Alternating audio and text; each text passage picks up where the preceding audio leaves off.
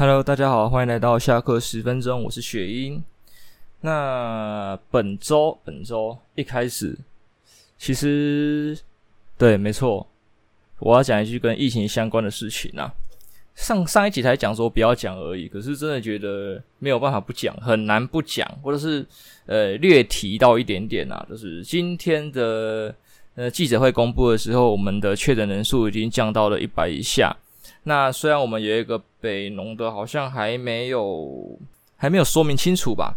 对，但是如果后面没有其他的鬼故事，而且这一周能一直维持在一百以内的话，我啦，我是想要有信心一点，就是这周一百以内，下一周五十，就是稳在五十嘛，因为它每七到十四天是一个急剧的样子，所以你不能看说什么明天后天就要降，不可能，就是就是稳一个礼拜，好，就五十三十这样降，那。OK 的话，说不定我们七月就可以降到二级，但大家也不能因为二级之后就掉以轻心嘛，还是要好好做好我们该做的防护，直到说真的很稳定，说每天都是零零零零零一一一这样子，最好是连一都不要有啊，就是一直零下去最好啦。对，就是不要松懈，对，就是希望这件我的这个理想可以发生，对，不要再只是空想，不要像当年那样子看好的世界，哼，对，最后台湾就爆开了。那个时候，那个时候我觉得算过度自信。那现在的话，我觉得这个是有机会。虽然我的朋友好像就觉得不太可能，但是我觉得可以啦。现现在讲这件事情的成功率应该比较大了。这好像那种那种投顾老师嘛，我每天都说我要放空台股，对不对？总有一天会中的嘛，对不对？所以我从一万三讲到一万七，对，说不定他到万八的时候就开始跌，跌到跌到九千点，有没有可能？对，我就一路讲，总有一天会中，就是这样子。但是，虽然确诊人数的下降，但是它的那个死亡率好像不能掉以轻心。我们台湾的死亡率好像偏高，偏高了。因为我记得以前的死亡率最早一开始是十趴吧，后来是掉到什么五趴还是几趴以内。可是台湾你看，每天确诊就是一百出头左右，可是死亡率有二十个人，就是二十个人死亡，那大概就大概十几二十趴左右吗？应该这样算吗？嗯，我也不确定，还是应该算前一天确诊，我不知道，反正。看起来是很高，对，因为以前的十趴那些我是用，诶、当天公布的确诊加死亡去算的，来去推估死亡率，这样算可能有点不准了。但是那既然我要算的话，那算的逻辑要同一套嘛，那我这样算法就同一套。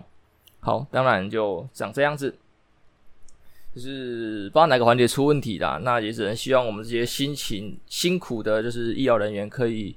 再再努力一下，看怎么改善这个问题。就是大家加油，这样。好啦，那关于疫情的话题，我们就到这边结束啦。那这一次的话呢，想跟大家聊的，因为上一期讲到可能关于，我有稍微略提到我 FB po 文的问题嘛。那有朋友就给我提到什么八三幺干嘛的，我在上一集好像有讲到，就是军纪的问题。那军纪的问题可能会放在跟性专区的这个东西一起讲，以前有讲过吗？我好像以前有讲过，还是略提。反正我觉得我印象中我应该是有略提，但是讲的不深啊。总之不管，好不管，就是说到八三幺，说到军纪，那不得不提到一个很有名的电影，叫《军中乐园》。小弟弟，我本人一直都没有去看过这部电影，我一直知道，但是我一直没有去看。那我上礼拜呢，就比较闲情逸致一点点，我就把这部电影点开来看，在 Netflix 上面有，对，Netflix 真的很棒，不管有没有疫情，这上面都有一堆东西可以让你看，那你增广见闻。虽然还有很多片没有上，我觉得蛮可惜的，希望它以后可以越来越广。好，这是题外话，就是看了这部片，嗯，该怎么讲？军纪的无奈吗？我觉得还好诶，就是比较没有描写那么多军纪的无奈。对，对我来说，我的感受啦，我的感受比较是那个年代当军人的无奈，对啊，我们当兵当兵两三年，这些事情，呃，我们现在体会不到，因为我们现在都四个月嘛，或者是有人去当什么替代役，就是一年而已，甚至很多人有一些手段可以免疫。对，先跟大家讲，我没有体验过当兵的生活，所以我可能来讲这一段不是这么的恰当。我是免疫，但是我不是，我算我算不是特殊手段的，我就是合合法的，好吧？我是罪证，所以我免疫。好，这个这个啊，待会再提这个好了。这个这个啊，现在提一提啦，哼，瓜小，就是当年我去那个做体检的时候啊，这个医生真的是乱检查，欸，就是要你去当兵的感觉。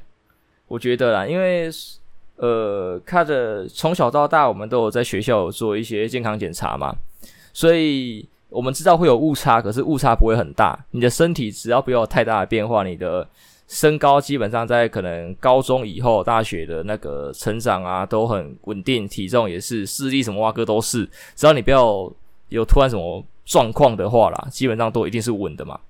对，很明显的，他把我视力调得很高，因为我一直以来的视力都是两眼的视差一半。我之前还会固定到眼科去看眼睛，对，这是天生的问题，这没办法调。就是我一只眼睛只有近视，一只眼睛只有散光，我超屌。然后两眼的视力差了一半，对，我的左眼是右眼视力的两倍。然后我去检查的时候，一开始他医生很多都会问嘛，都会先问你有没有什么问题，然后再帮你做检查。然后到眼科那一关的时候。对，他就先，我就跟他讲我有视差，他就开始量，然后说啊，你这没问题啦，没有视差啊，哪有什么视差？哇，口气有够凶的。我就看一下我的数据，因为我虽然知道我的视力大概这样，可是我大概左眼就落在可能零点九度数，我不知道，哦，反正就大概那个视力检查是什么零点九一，没有没有太高，反正那一次量出来怎么一点多，然后右眼一点多，什么杀小，为什么视力变这么好？我怎么不知道？对，我后来回台中之后，我还赶快再去眼科看一下。他说：“哇，我是不是天生神力？对，在台北嘉耀电竞社，每天看着电脑这样子，然后视力还可以变好。我觉得是台湾的医学奇迹。哎，没有，对，一样烂，一样是左眼大于右眼，一眼近视，一眼散光。对，那个帮我体检的医生真的是有够屌，他直接帮我恢复了，帮我的能力提升啊，帮我有，帮我没病变有病这样子，超屌。”然后那个什么心理检查的量表也是好小，因为之前不是有人说那个心理检查量表啊，你勾一些比较负面的，还是什么想死想自杀干嘛之类的，你就会被额外约谈干嘛的。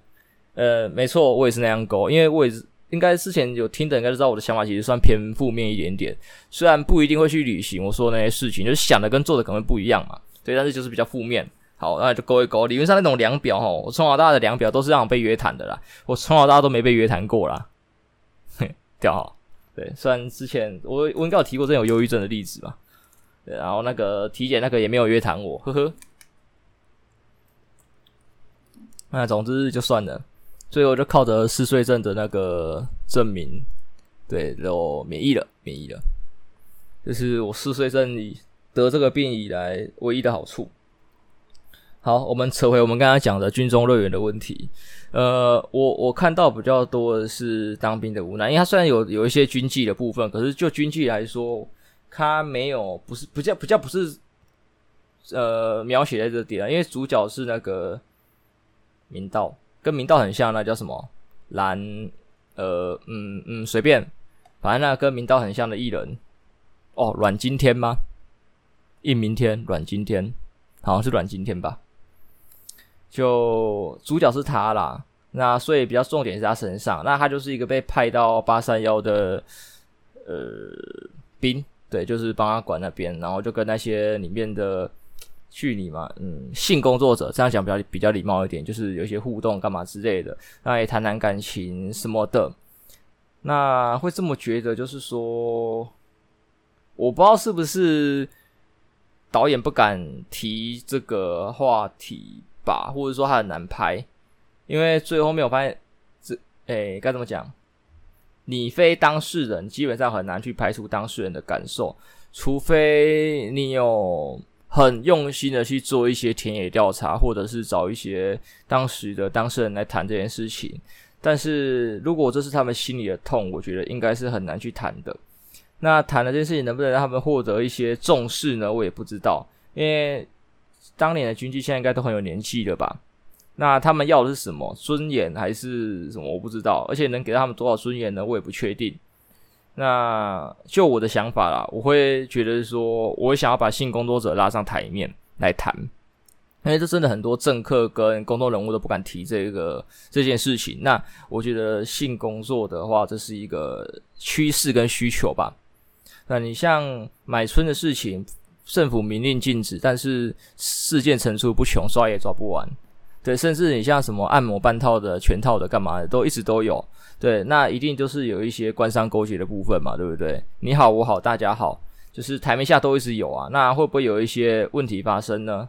例如像我们现在最近疫情嘛，对不对？还是有一些偷偷营业的。那如果政府有一些合法的配套措施的话，是不是可以比较强硬的去管制这些地方呢？或者是说，在抓当时如果有人染疫的时候，因为这些店是偷偷开的嘛，甚至他们都不会有那个实名制，什么都不会，没有办法。不管是疫情爆开前、爆开后，都不会有这些实名制什么东西。那如果是正规的情况下嘞，会不会比较好抓人，比较好去狂练呢？比较让疫情比较不要爆发那么快？因为不管是疫情还是什么，就是呃，对于很多事情上面呢，我觉得都很好抓。例如，例如说，呃，该怎么讲？呃，有有归纳进去就是正当的地方，这样讲也怪怪的。呃，对啊，反正就是让它跟正常的店一样嘛。这样的话，我觉得可以，我觉得可以解决到很多问题啦。不管是说像大家担心的刚才讲的疫情嘛，或者是说到后来的可能呃性病干嘛之类的都是嘛。对哦，政府可以严格的要求他们固定时间去检查什么什么什么的。再来就是说这件事情如果被慢慢的放上台面，大家愿意谈的时候，会不会这些性工作者们可以得到比较相对应的尊重呢？因为呃不排除，哎，我们先扣除掉。呃，特别喜欢性爱跟就是觉得这件事情就是天职的人去做性工作者，因为真的有嘛，有一些女优或者是什么性工作者真的是天生的需求比较大，所以才去做这一块，这块真的没办法，超级适合他。那大部分的人，因为不管在哪个国家啦，我相信性工作者再怎么，大家再怎么给他尊重，大家的心理上，心理上还是觉得他们低人一等。对啊，只是这个一等在于大家的心理到底是低到多少不知道，有人可能只觉得低了零点一，但是有人觉得就是低了二啊、三啊，这些随便，知道每个人的感受不一样。那我刚刚说什么？对，就是慢慢的让他们不要就是永远就是第一等，就是慢慢的提升嘛。对，先从第一慢慢到零点八、零点三、零点二、零点一，他们地位是就开始提升了。我就像我觉得像日本的就做的还不错啊。美美国我不知道我没有在关注，因为日本很多都把就是他们偶像化嘛，就是开始开 YouTube 频道啊，或者是做 Twitch 实况之类的，或者是做一些呃宣传。因为像日本的日本的女演员叫什么女优，在那个拍一片叫什么 AV 女优，对，都是我的重点在后面两个字女优演员这件事情上面，他们也是演员，只是拍的尺度比较大。就像我们电影也有一些像之前的三级片或干嘛之类的，他们也是演员，只是他们拍的尺度比较大。对，但是大家都觉得他们这些算性工作者的这个地位就低人一等。我觉得他们在造福世界，对吧？因为该怎么讲？呃，有他们，你们才有一些多的娱乐。就像我觉得该怎么讲？呃，艺人也是，我觉得艺人跟性工作者其实有相关的吧。在早期的台湾社会，其他国家我不知道，台湾社会的艺人，我觉得好像也是低人一等吧，都是受到黑道控制或者干嘛之类的。也不能说台湾早期，像呃中华。讲中国比较讲中华，对，反正是大中国时期的时候，你看那些卖那些杂耍的啊，卖艺的啊，是不是都低人一等？那些花旦啊、小旦啊，什么是不是都低人一等？在社会上的地位都普遍不高。但是你放到现在嘞，哇，都称为都称呼他们为老师、老师级的人物，他们拥有这些超特殊的技艺，然后再看这些艺人偶像们，对，你就把他捧得很高很高很高，对吧？你要花大钱。才能跟他见一面，或是支持他干嘛？这随便。所以我觉得，呃，这件事情是应该拿出来谈的啊。因为你像该怎么讲，这些艺人也是这些艺人，这些老师级的人也是慢慢的发光发热，慢慢爬上来的吧。那性工作者，我觉得也是应该这样子啊。大家愿意谈，才有机会帮他们的那个地位做一个提升吧。好，嗯、总之地位的话题讲到这边了。我刚刚讲什么？我有点忘记了。哦，刚才是没有讲到那个。迫不得已的部分，因为撇除掉刚才说那一那那一类人之外，大部分都是迫不得已的吧。呃，说实话，性工作真的，嗯，可能比较简单，对，就是以，呃，不太需要动脑，也没有特别的劳动吧。可我讲的很保留，因为我没有实际的体验跟田野调查过。那我们在一般的认知可能是比较简单。对，比较不耗脑跟不耗力，然后又可以赚取可能比较多的金钱吗？这个赚取比较多的可能还要分哦。对，就是如果你是自己出来做呢，可能就那部分的钱。但是如果你有给，就是那个叫什么马夫吗？对，就是有人帮你接头，他们还要再抽，你赚的钱就会少，对吧？就蛮可怜的啦。因为有些真是逼不得已被被被抓去卖嘛之类的，那他们还要被抽抽成，就算的很少，就是呃很痛苦啦。就是说该怎么讲？因为这类工作的金钱是没办法去弥补的，因为我们一般工作就是人家给的报酬是来弥补你之前的努力，你学习的东西就是。对，他买你的脑力，他买你的体力，可是性工作者有点是他花钱买你的尊严，买你就是他花钱让你的心灵受创，对，你要去扛一个扛一个伤啊，对，那我觉得关于心灵上面的伤的价钱都很难都难以衡量，对吧？对。因为像该怎么讲，我今天给你一百万，假设你是一个什么传统男男人主义的，好了，男性主义的人，那那超男性主义就是大男人嘛，然后什么可能雄风干嘛之类的，我给你一百万鸡鸡剁掉，然后你充充实一辈子要被削娘炮，还是说什么给你一百万，然后让你去变性？哇，你那个很多人可能会做不到诶，我觉得很多人会做不到，对。那你想想，这些性工作者也是啊，所以相对的尊重，我觉得还是要给，对，就是逼不得已啦，对，就是你可能觉得他这个工作不上台面，但是他们也是扛了很多心灵的创伤，在做这份工作的。应该说，不管是不是性工作者啦，就是大家生在这个世上，都是。逼不得已，我也这么觉得，因为没有人是自己决定要被生下来的，所以大家活在这个世界上，我觉得都很辛苦。那彼此都给彼此一些包容跟尊重，我觉得是应该的。就是以前会有句话叫做“女人何苦为难女人”，但是我会觉得人类何苦为难人类？你都是同一个物种，对吧？我们你要讲物种也怪，我们同一种灵魂，好不好？我们的灵魂的种类是一样的，我们为什么要这样子去？呃，伤害彼此呢？而且你这样伤害彼此，你也不会生活过得比较好。你居然去糟蹋人家、笑人家，你会因而赚到比较多的钱，还是说你获得了一辈子的快乐呢？你这辈子会过得比较不痛苦吗？也不会。那个好啦，可能有人以此为乐，可是那也是短暂的。对，你笑完之后，你后面得到了什么？空虚啊！所以我觉得没有必要这样。各行各业都应该要被尊重，对，最起码的尊重要，好不好？尊敬跟尊重我觉得是两回事，但是我觉得尊重要，尊敬还好，尊敬是有超能的成就，那个是尊敬嘛。但是尊重是尊重他在这个世界上好好努力的活着，对吧？如果他真的生活很过得很痛苦的时候，他也不一定要干嘛这样糟蹋自己嘛。他因为想活着。你就像那些可能讲难听一点，乞丐或是街友们，就是要在路餐风露宿，然后可能还要挖垃圾来吃。对，他们大可以，呃，我们假设他是真的有困难的哦，不是那一种假装假装自己有困难，是真的有困难的。他们大可以，对，就是直接 火放，对，我们人生就就算了，对，放给他死，我们直接直接刷手抽。对，他还要这样子，有一餐没一餐的。只要努力的可能去乞讨，或是想办法卖一点艺，有的会卖艺，或者是批一点货来卖，就是这样很委屈，也不是这样委屈，很可怜，甚至去挖垃圾干嘛的。他们的目的只有一个活着。如果他有他有能力有办法的话，他也不想要这样子。甚至我们讲到什么中古世纪那种，或是早很早期的可能七八十年代那种很早的朝代那种，就是为种小孩子当小偷这样子。因为小孩子可能没有什么谋生的技能，对吧？那他们可能想要活着，就只能偷东西吃，这也是没办法。那如果你想要减少这种这种，就是你不想让他们变坏人，不想让他们变小偷，或是这种脏兮兮的人，你有能力的话，应该是教他一些技能吧，而不是指责他吧。你指责他，并他并不会变好，他会做这些事情，就是因为他没有办法了。对吧？所以你可能觉得说这些人做性工作者很很脏，干嘛之类的。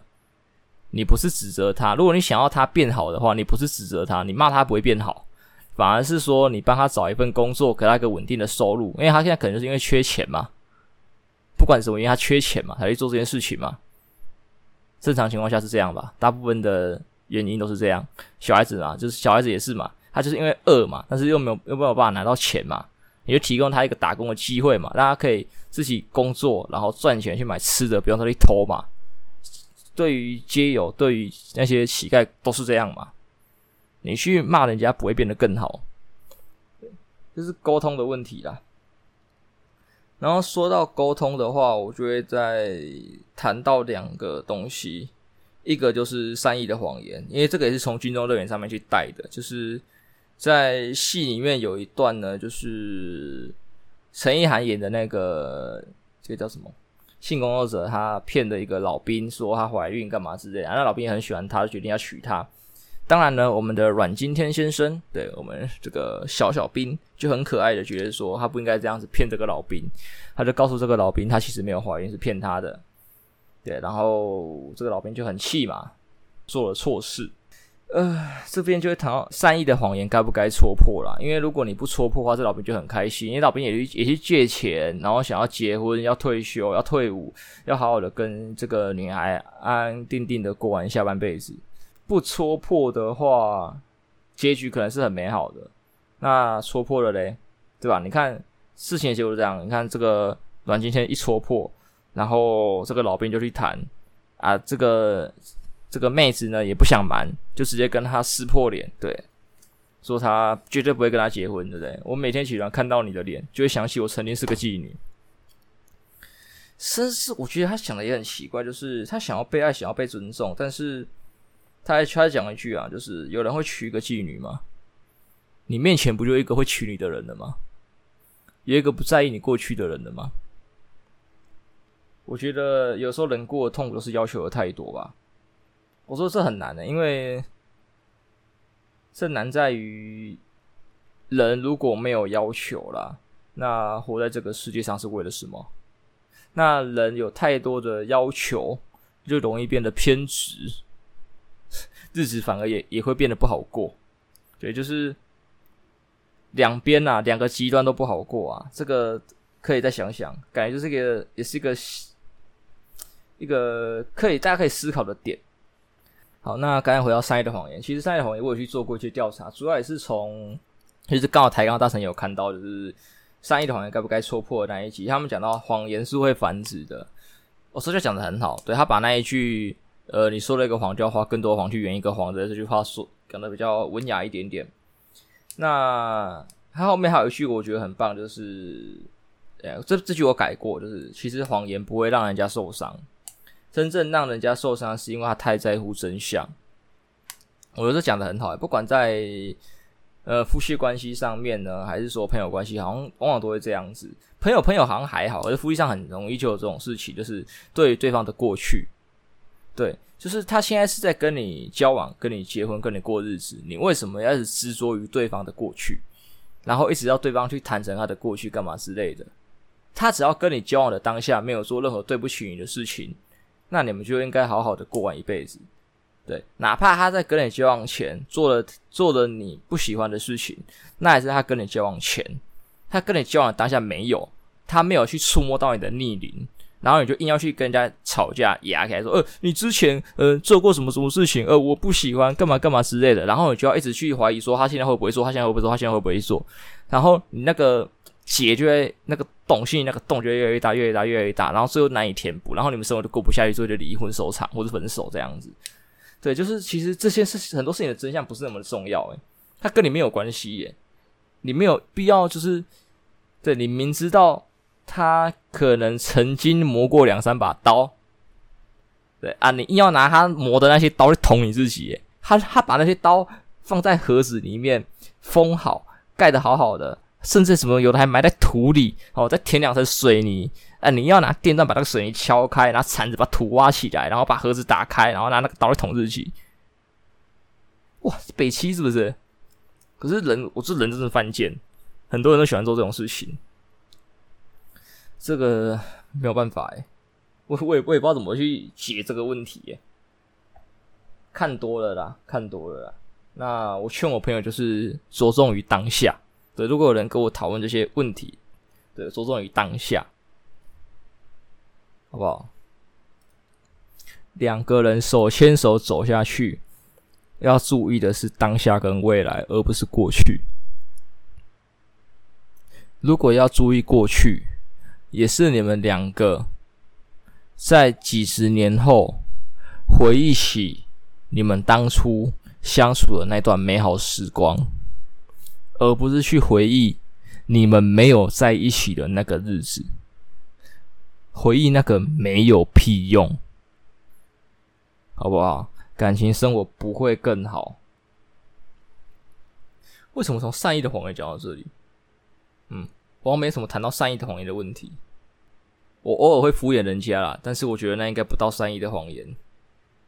对，因为谎言是。对啊，你会怕被戳破嘛？怕破了还会伤心的嘛？你的敷衍应该不算伤心。我比较喜欢跟人家讲实话，甚至有很多时候别人问我意见的时候，我都会问他一句：要不要听实话？虽然这句问的可能没什么屁用，因为一般人听到之后就会说要，人是犯贱嘛，就喜欢拿刀捅自己嘛，他就听，啊，开不开心他家的事情，他自己说要的，他要承担这个后果。我的想法是这样子的，他自己说要停的。那我也是喜欢讲实话的人，如果可以的话，尽量都讲实话。说真的，说谎太累了，而且说谎不一定能让一件事情进展的更顺利。这也是一直我一直以来的中心思想吧。有在听我 podcast 应该都知道，对，就是真的，不管在任何事情上面啊，大部分的情况下，说谎不会让事情进展的更好。讲实话可以比较快的解决问题。那人类就是一种会说谎的生物，对，人类。我觉得人类也是这样才有趣，就是人类会说谎才有很多的故事吧。诶，像可能谋杀案导致的，嗯，侦探情节，这算说谎吗？算嘛，你跟犯人斗智斗勇，应该算，那应该算呐。还有一些逻辑推理干嘛之类的，就是人会去隐藏嘛，不能说说谎，就是人懂得去做一些隐藏跟伪装，那就有很多斗智的一些故事发生，就觉得很有趣。那我觉得这都双面刃嘛，我觉得跟呃魔术一样，魔术也是，也就是好像有人提到魔术也算是一种善意的谎言，你知道他在骗你，但是你不会去戳破他。但，就是很多人会犯贱去戳破他。像魔术的话，呃，我虽然也很喜欢看破解，但是如果能不看的话，我尽量不看了。我我不会特意去查这个魔术的破解，但是如果他突然对 YouTube 还是 FB 推播，我还是会手贱点。因为我我知道魔术是一个谎言，但是我会去欣赏它。该怎么讲？呃，享受被骗啊！我觉得看魔术就是享受被骗，就是心态的问题。你看到破解跟看到没破解是的心态是呃要调整一下。你在看魔术当下，就是享受被骗。你知道它是一个谎言，它是一个美丽的包装，但是它给你带来生活的快乐，给你带来生活的惊喜，对吧？然后，既然它破解之后呢，你知道原理，你知道原理要怎么样，你可以尝试的去学习，对，然后把这个招学起来，把它带给你的身边的人，让他们也享受到同样的喜悦跟惊喜，而不是说，呃，我看到了破解之后，我就觉得，哎呀，这个就这样没什么，然后久而久之，到最后就会变成啊，魔术都是骗人的啊，那个不好看啊，有的没有的，你就对生活没有了期待。我就看破解跟不看破解的心态是这样子。对，就是你看破解是为了想要带给更多人欢乐，你想要去学它其中的一些美感，对，把这招学起来，对，把这个喜悦分享给你身边的人。啊，你不想学也可以啊，就把你原版的影片呢传给你那个朋友看。就好了嘛，对不对？你不会就传那个影片给他看，而不是破解，我是说没破解，就是完整的魔术表演给人家看，给他看到这个世界上有很多很厉害的一个表演，一些惊喜这样子。我觉得这才是对的啊！对，就是什么硬要犯贱，去看那个破解，然后看一看，觉得魔术骗人的，傻小啦。对，圣诞老公公是假的，呜呜呜呜呜，这样吗？唉，本来想要讨论一个沟通成本的问题，我不知道时间够不够讲，应该够吧？反正我也没把我的影片拿时间哦。嗯，刚才讲到善意的谎言，就想要沟通成本的问题，因为其实很多时候大家会说谎。之类的，不说实话会有沟通的上面的那个啦困扰吧，因为可能我今天说了一个谎，敷衍了你干嘛之类的，我这个沟通过程只要三分钟。但是我跟你说实话呢，你就想去跟我讨论干嘛无微不微，后面牵扯出一堆有的没有的问题，然后我们的沟通就要拉到可能十几分钟、半小时、一小时。那该怎么讲？我觉得在当下的沟通成本可能说谎的成本比较低，但是但是你要拉到长期来看嘛，你。说谎只是当下成本低，在未来某一天爆开的时候呢，那个那个代价是非常高，就是低成本、高风险、低报酬。高报酬吗？哦，算说谎算高报酬啊，算高报酬。对，没有被揭开之前，报酬都蛮高的。那说实话，就是高成本、低风险、低报酬。其实说实话，成本也没到很高，但是。真的要讲话，说谎跟说实话的成本是这样子来看的啦。那就看你要不要赌嘛，赌未来会不会爆开的那一天嘛。那其实这个地方其实也要想谈到，就是说哦，因为这边也是对，也是台钢大人抄的议题啦，就是跟父母要不要谈一些政治的问题之类的。那这边我简单讲一下好了，里面有一句我觉得很重要，就是沟通是双方都有意愿才会成立的，我就讲的很好。所以大家呃该怎么讲？我觉得沟通是有技巧的啦，就是。呃，对方不想跟你谈的时候，就不要跟他谈。像我跟我的爸妈，其实也很常吵架。就小时候啊，越长大越不会，因为人是会成长的嘛。因为我知道，我跟我我跟我妈谈这个话题谈不下去的时候，就不要跟他谈。啊，你不是因为这样子就永远不跟他谈，是呃找额外的时机，有机会等大家心平气和、很冷静的时候，刚好有一个契机，可能新闻跳出来，刚好在客厅一起看，我们就稍微聊一下。然后发现他没有什么很明显的抗拒反应，我们就去聊，然后取得一个共识。呃，这聊天的过程当中，这个沟通的过程其实也不是说，呃，你一定要去修正他的观念，或是他一定要修正你的观念。像当初总统大选的时候，常常会有长辈跟小孩在投谁的这件事情上面有争执嘛。那我觉得这件事情是没有争执的点，不应该是说投谁，而是说我们来讨论说，你支持人跟我支持人哪里做得好，哪里做得不好，我们会取一个平衡点。虽然讨论出来。之后，我们可能对原本支持我们想要投给谁的这个想法是没有变的，但是我们就更认识了彼此想要支持的那个人，不是吗？因为我们现在的媒体啦，就是该怎么讲，一定都有偏颇嘛，因为都有演算法的问题，会推给你你比较想看的，或是你的同温层的东西。那你可能在看一些事情的的时候，就会有比较没有公正的情况。那如果你今天跟一个绝对的反方讨论，我觉得可以最大限度的去应该说。呃，最快的去获得说，呃，比较中立的一个想法，对吧？因为它是一个极端，你是一个极端，两个极端在碰撞的时候，我觉得就是可以比较容易综合掉，对吧？因为如果你今天是比较中立的一个人，他是一个极端，他你就容易被他带着走嘛，对。但是你们两个是极端的时候，就比较不容易被拉走。你像磁铁嘛，两个相吸的磁铁要靠在中间，需要很大的一个阻力，对。但是还是能靠的比较近嘛，但是阻力还在，但是。就是能近，我知道最近的距离就那样，你们不会被扯到完全中立，这太难了。两个极端怎么可能完全中立？但是你们会尽量往中间靠拢了吧？如果你们愿意努力去往中间挤的话，你们会尽量往中间靠，你们不会是那么的极端，你们不会距离那么远，对吧？所以有时候我觉得，我个人啊，在工作上面或是在跟人家讨论事情上面，我很喜欢去找那种跟我立场绝对相反的人，绝对的那一种，越越反越好，因为这样讨论事情最快。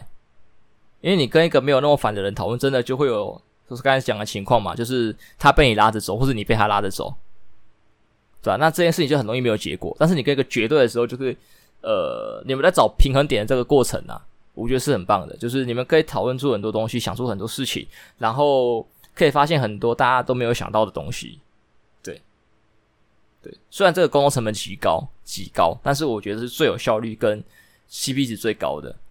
对。